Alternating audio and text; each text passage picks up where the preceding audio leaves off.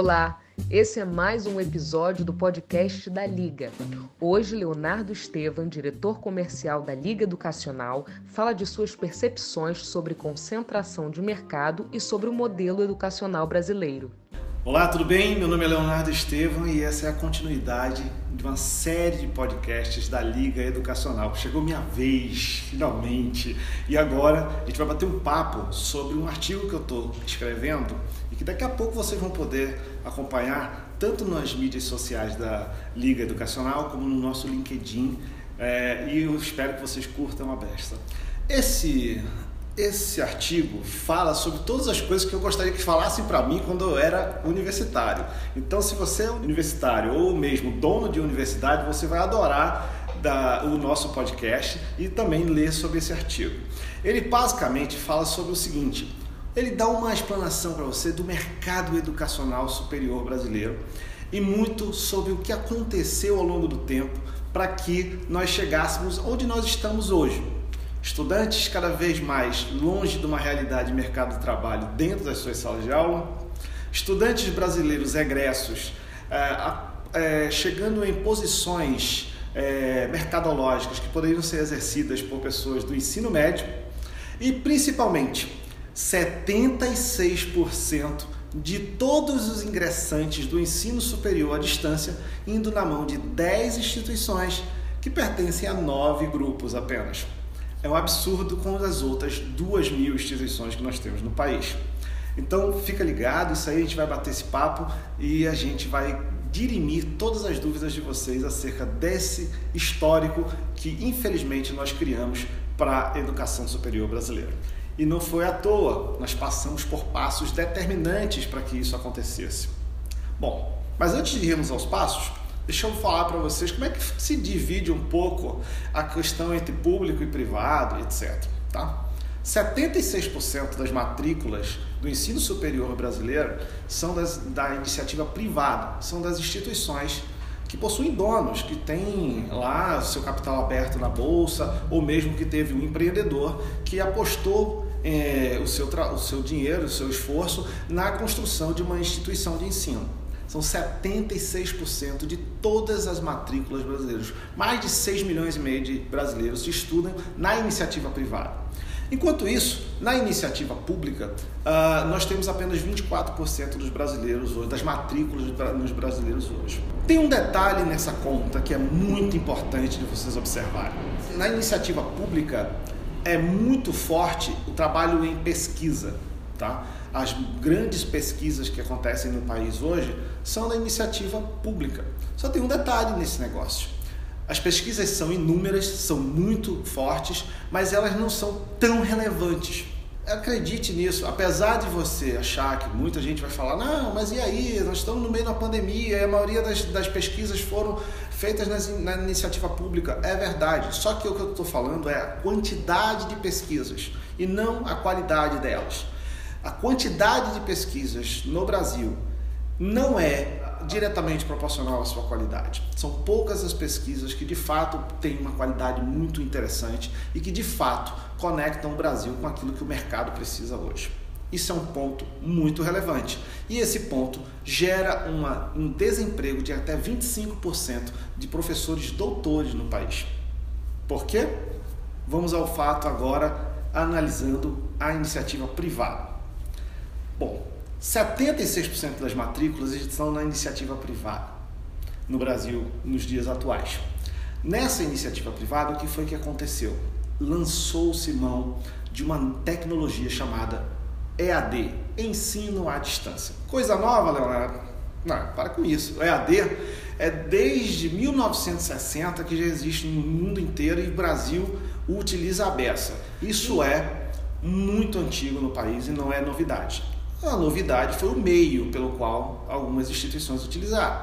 Utilizaram em base à internet e principalmente focada no computador. O computador ah, foi o instrumento utilizado, o dispositivo utilizado para disseminar o ensino à distância no Brasil. Isso aconteceu muito fortemente, principalmente a partir de 2011 no, no, no cenário nacional. Em 2012 houve uma coisa importante Esses 10 grupos que tomam conta hoje de 76% dos ingressantes chegaram a 65% dos ingressantes. E por que, que eles chegaram nisso? Bom, teve um pouco de tudo. Atrapalhada do governo, teve também um pouco de letargia de várias, de várias instituições privadas. Tá? Quando eles começaram a fazer isso, a desenvolver o ensino à distância, um percentual das aulas dos alunos presenciais passaram a fazer à distância, 20%. Tá? Isso daí reduziu a carga horária dos professores. Algum problema nisso? Não, nenhum problema. É bom que o estudante tenha uma familiaridade com aquilo que está acontecendo na web, isso até é bom para o mercado. A grande questão é, é o seguinte: os professores, por natureza, eles se preparam para os seus mestrados, para os seus doutorados, com um viés extremamente acadêmico. Eles são focados em fazer pesquisa, dar aulas. Pouco o viés é mercadológico, pouco da sua conexão é a mercado. E isso gera, por óbvio, uma exposição muito grande a qualquer tipo de flutuação que exista no ensino superior. Qualquer coisa que baixe a quantidade de matrículas ou aumente a quantidade de matrículas, você vai ter mais professores uh, expostos a desemprego ou não.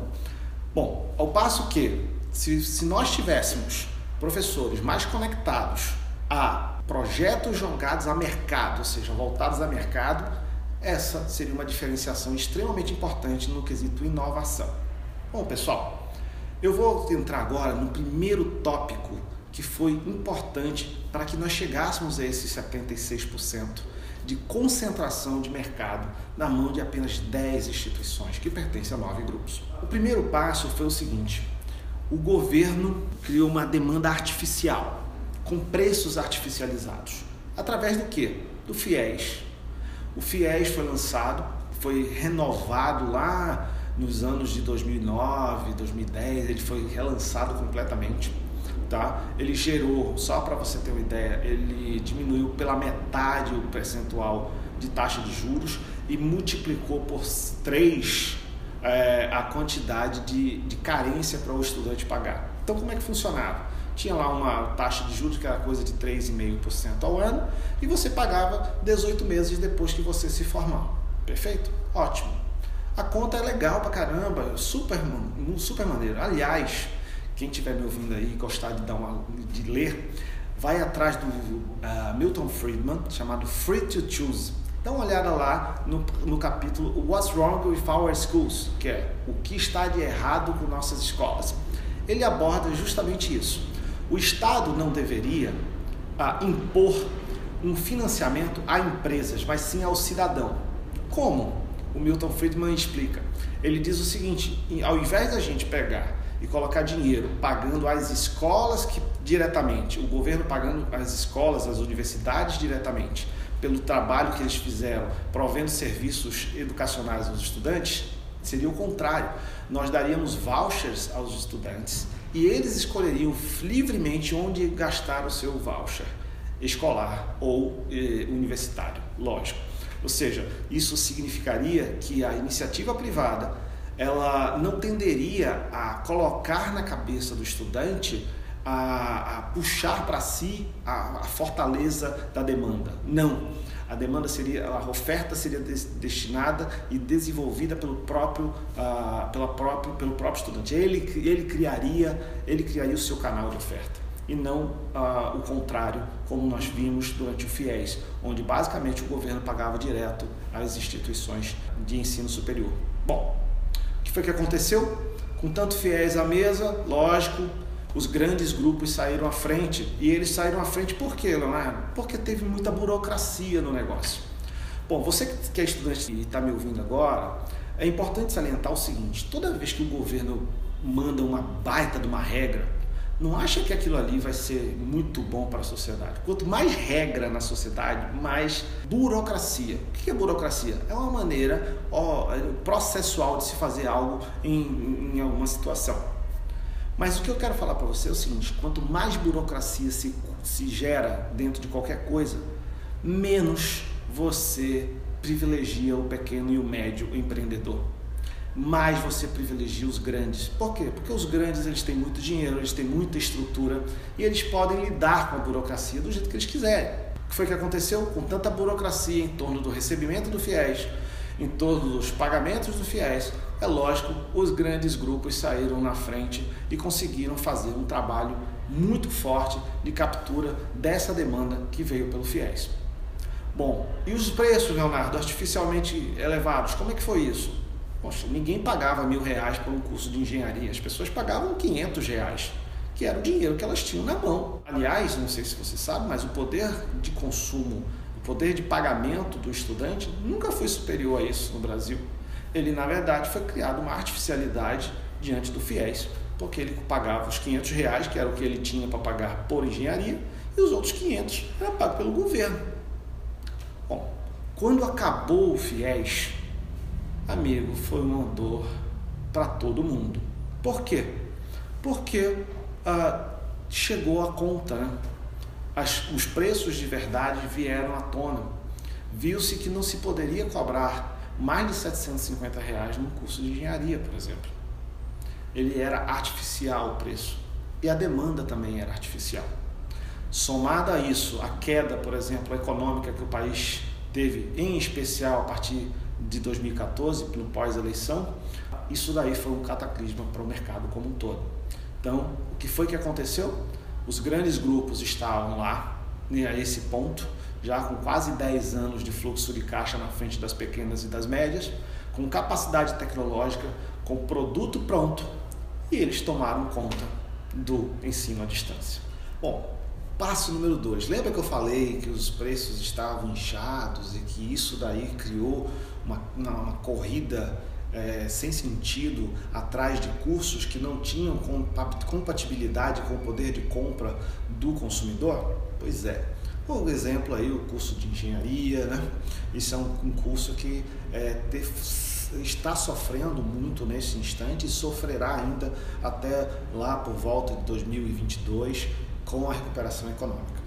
Mas o que eu queria falar para você é o seguinte: os preços estavam artificializados.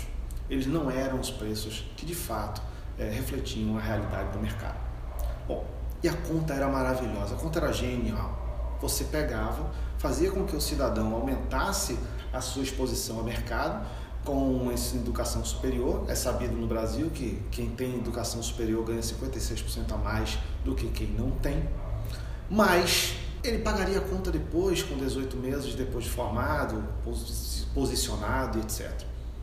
Só tem um negócio, tinha que acertar com os russos, né? A economia não é somente a educação, tem diversos fatores econômicos em torno da, de tudo que nós fazemos no nosso dia a dia. E nós não contávamos que 2014 fosse uma ruptura disso. A conta chegaria. O Brasil estava com um déficit público muito alto diversas empresas, em especial as indústrias, fechando, e isso daí retraiu. Os investimentos brasileiros eram investimentos basicamente feitos pelo governo.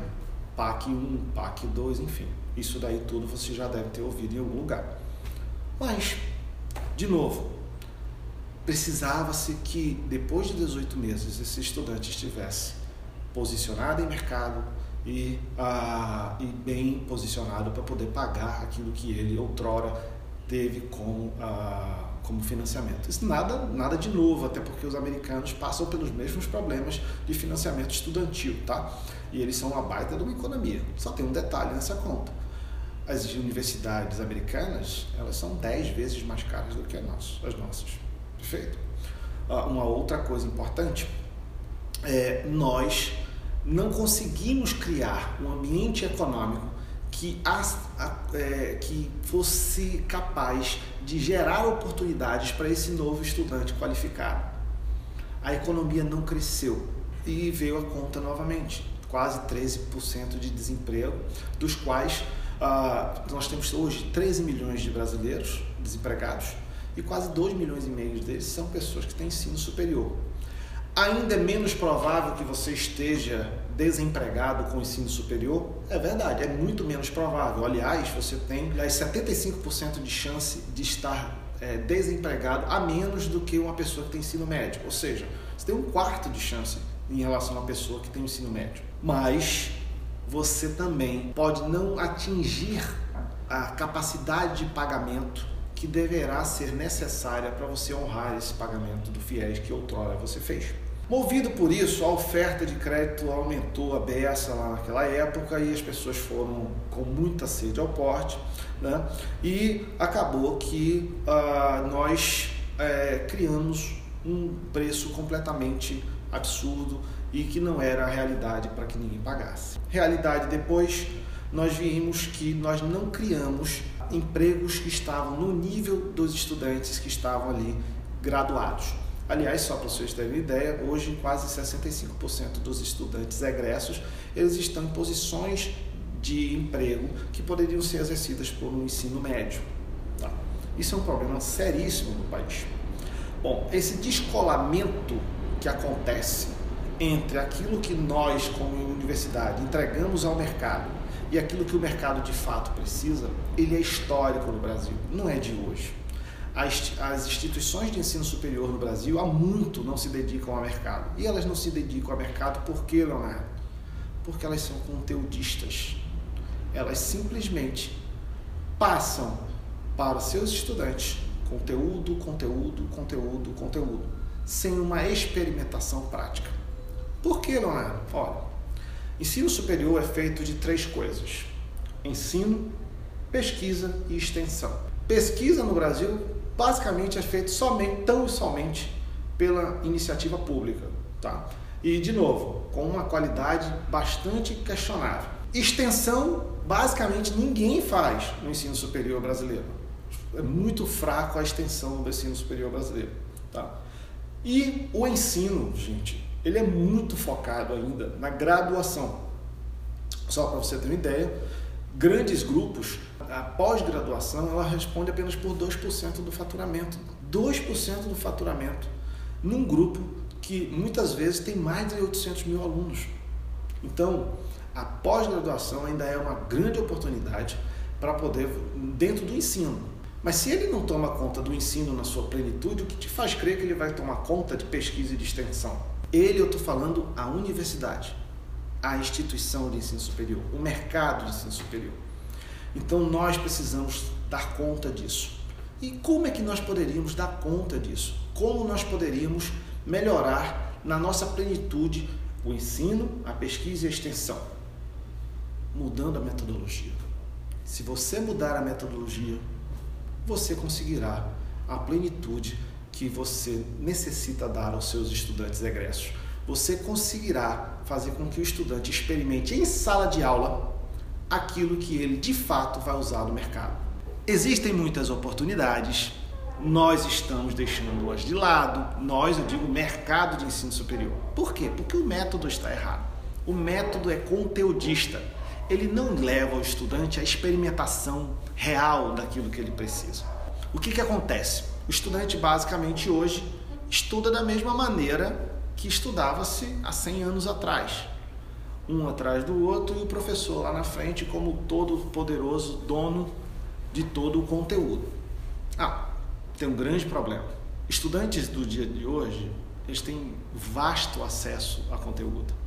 A qualquer momento, ele saca o seu celular e pode ter acesso a um conteúdo que é tão ou melhor do que aquele que o professor está passando na sala de aula.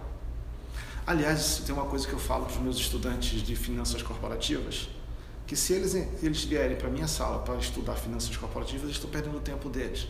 É melhor eles irem no YouTube. E aí você me pergunta, então o que, que você dá em finanças corporativas? Eu ensino o cara a criar uma empresa e a controlar os custos e as finanças dela. Como? Fazendo. Eles de fato experimentam nas minhas aulas a criação de uma empresa. Só que, Leonardo, uma andorinha só não faz verão, na é verdade? Isso é você. De fato, para isso tinha que ser criado um método. E foi isso que a Liga Educacional fez. A Liga Educacional, ela gerou uma nova metodologia. E essa metodologia, gente, ah, ela é nova, Leonardo? É uma coisa. Não! Project Based Learning. Aprendizado baseado em projeto. Não é uma metodologia nova, tá? Mas o que é novo é o fato de implementá-la e o fato de implementá-la em larga escala, através de dispositivos móveis, através de softwares e aplicativos que podem fazer com que o estudante se interesse de fato pelaquilo que ele está aprendendo no seu dia a dia. Quantas vezes você já viu um estudante dizer assim, ou mesmo você falou, ué, mas eu só aprendi quando eu de fato comecei a trabalhar. Gente, isso é um absurdo, completo e absoluto. Ele deveria chegar no trabalho para promover inovação e não aprender no trabalho. Aliás, eu não sei se vocês sabem, o Brasil gasta quase 940 reais por funcionário com treinamento e desenvolvimento. As empresas gastam milhões no Brasil com esse treinamento e desenvolvimento. E grande parte desse gasto, coisa de 60%, é destinado a passar coisas técnicas que deveriam ter sido aprendidas aonde? Isso, na faculdade. Só que os professores, os acadêmicos, eles se dedicam muito mais a criar mais academia dentro da academia e não a conectá-la dentro do mercado. A conexão entre mercado e academia no Brasil, ela é muito distante e há anos. E por isso que nós estamos experimentando professores doutores extremamente desempregados nos dias de hoje. Importante foi o seguinte: durante esse caminho que nós criamos de 76% é, de pessoas dentro de 10 instituições de 9 marcas, houve um problema sério. A iniciativa privada dos pequenos e médios, eles apostaram numa coisa muito errada, gente. Eles apostaram em quê? Sala de aula. Eles aumentaram seus prédios. Eles construíram mais prédios. Enquanto que esses caras, os 10 maiores, eles estavam focados também em prédios, mas em tecnologia. E por que, que é os pequenos e médios é, focaram tanto em prédios, poxa, para que focar em tecnologia? Se tem um estudante aqui que está pagando mil reais para mim e está querendo estudar presencialmente, não é? Não faz sentido. Não fazia sentido naquele momento. Só que nós tínhamos uma pandemia pela frente e nós não sabíamos. Só para você ter uma ideia, no Brasil hoje, somente 300 instituições têm oferta de ensino à distância. Só que quantas nós temos, Leonardo? Nós temos 2.500. Bom, esse é o problema grande no Brasil. Como nós vamos abraçar quase 2.200 instituições que não têm oferta de ensino à distância? E esse problema é que a Liga Educacional vem endereçar. Mas isso é papo para outro podcast. E eu espero você lá. Daqui a pouco a gente se vê. Tchau, tchau.